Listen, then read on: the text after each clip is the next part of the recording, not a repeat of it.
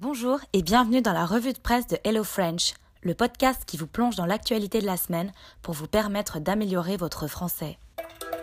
À la une pour cette semaine du 22 au 28 décembre 2019, les Pays-Bas condamnés par la justice pour inaction climatique, un premier succès mondial pour les militants écologistes. Élection en Israël. Le Premier ministre Benjamin Netanyahou remporte la primaire de son parti avec 72,5% des suffrages. Il représentera le Likoud au mois de mars. Hong Kong. Des affrontements violents entre militants pro-démocratie et la police ont lieu dans des centres commerciaux la veille et le jour de Noël. Aux États-Unis, un bébé kidnappé en 1964 vient d'être retrouvé grâce à un site en ligne d'analyse ADN. Réveillon de Noël insolite en Belgique.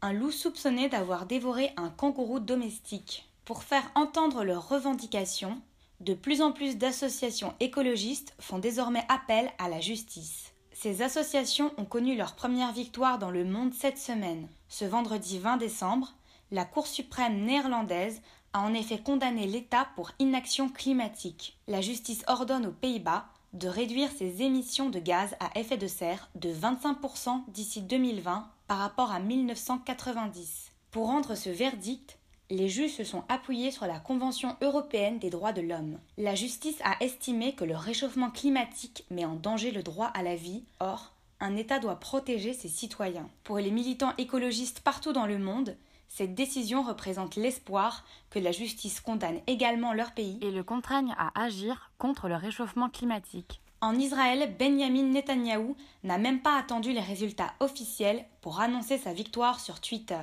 Il remporte la primaire de son parti avec 72,5% des suffrages. Son adversaire, Gideon Sar, avait peu de chances de l'emporter face au Premier ministre actuel et dirigeant du parti. 57 000 membres du parti de droite israélien ont voté pour cette primaire, soit un peu moins de 50% des adhérents. Netanyahou, inculpé il y a un mois pour corruption, représentera donc le Likoud pour les élections de mars. Le pays, dans une impasse politique, organise pour la troisième fois des élections en moins d'un an. Des heurts ont éclaté à Hong Kong la veille et le jour de Noël entre les militants pro-démocratie et les policiers anti-émeutes. Le pouvoir pro-chinois a accusé les émeutiers d'avoir gâché l'ambiance des fêtes dans cette région où vivent de nombreux chrétiens. Si la situation est très tendue depuis juin dans l'ancienne colonie britannique, la violence s'était pourtant calmée depuis un mois. Des appels à lancer des opérations coup de poing en ces périodes de fêtes de fin d'année ont pourtant été lancés par les militants, notamment via Internet. Le mouvement avait été lancé il y a six mois contre un projet de loi qui autoriserait les extraditions vers la Chine continentale. Si le gouvernement a fait marche arrière depuis,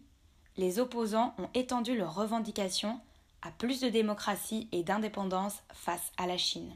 Cela fait plus de 50 ans que les États-Unis se demandaient où était passé Paul Fonzac. Le dénouement de cette affaire vient d'être révélé cette semaine. Ce bébé avait été kidnappé le lendemain de sa naissance par une femme déguisée en infirmière dans un hôpital à Chicago. Il y a plusieurs années, l'ADN d'un des proches de l'enfant avait été mis sur les différents sites américains de généalogie. La famille espérait alors que Paul, ou un de ses enfants, y dépose également son ADN. Un espoir transformé en réalité puisque l'ADN correspond à celui d'un homme de 55 ans vivant dans le Michigan. Une victoire pour sa mère, aujourd'hui âgée de 80 ans, et la généalogiste qui a suivi l'affaire. Réveillon de Noël gâché pour ses habitants du nord de la Belgique.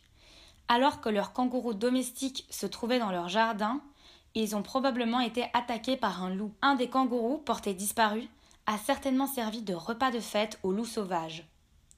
Pour le deuxième kangourou, plus de peur que de mal.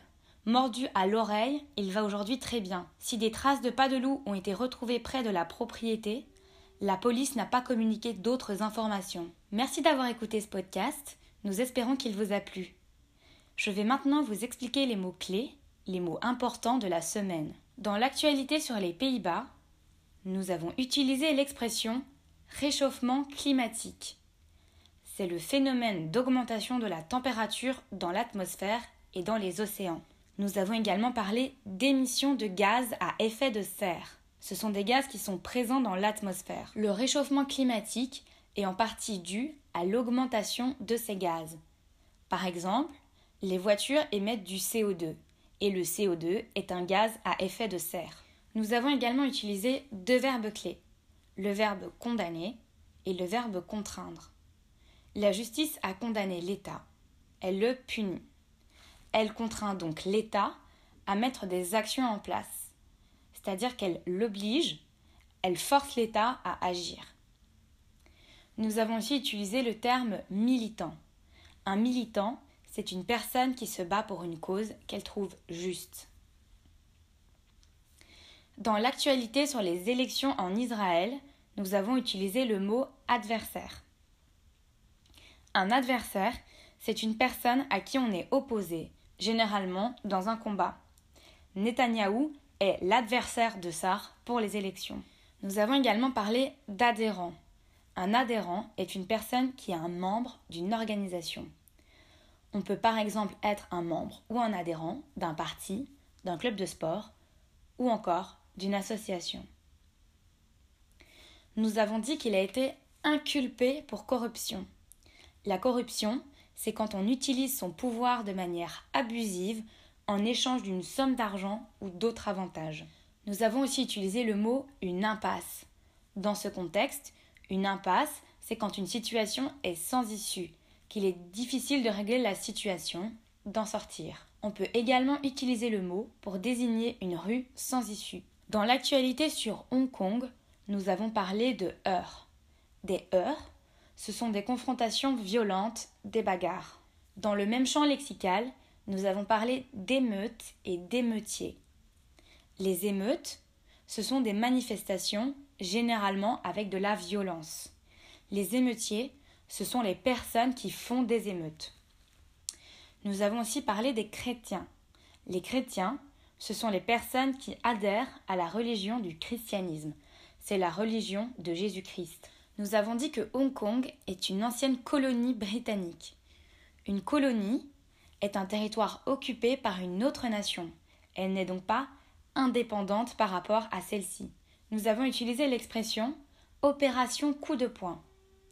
C'est une opération soudaine et inattendue qui veut marquer les esprits. Dans l'actualité sur l'enfant disparu aux États-Unis, nous avons utilisé le mot dénouement. Le dénouement, c'est ce qui termine une histoire nous avons dit qu'il a été enlevé par une femme déguisée en infirmière. Déguisée signifie qu'elle portait un costume, des vêtements pour modifier son identité. Nous avons parlé de site de généalogie. La généalogie, c'est la science qui consiste à établir des liens de parenté, à retrouver les ancêtres, la liste des membres d'une même famille. Dans l'actualité sur les kangourous en Belgique, nous avons parlé du réveillon de Noël. Le réveillon de Noël, c'est la veille de Noël, la soirée du 24 décembre. Nous avons aussi parlé d'un loup sauvage. Sauvage signifie qu'il n'a pas été apprivoisé, qu'il vit en liberté dans la nature.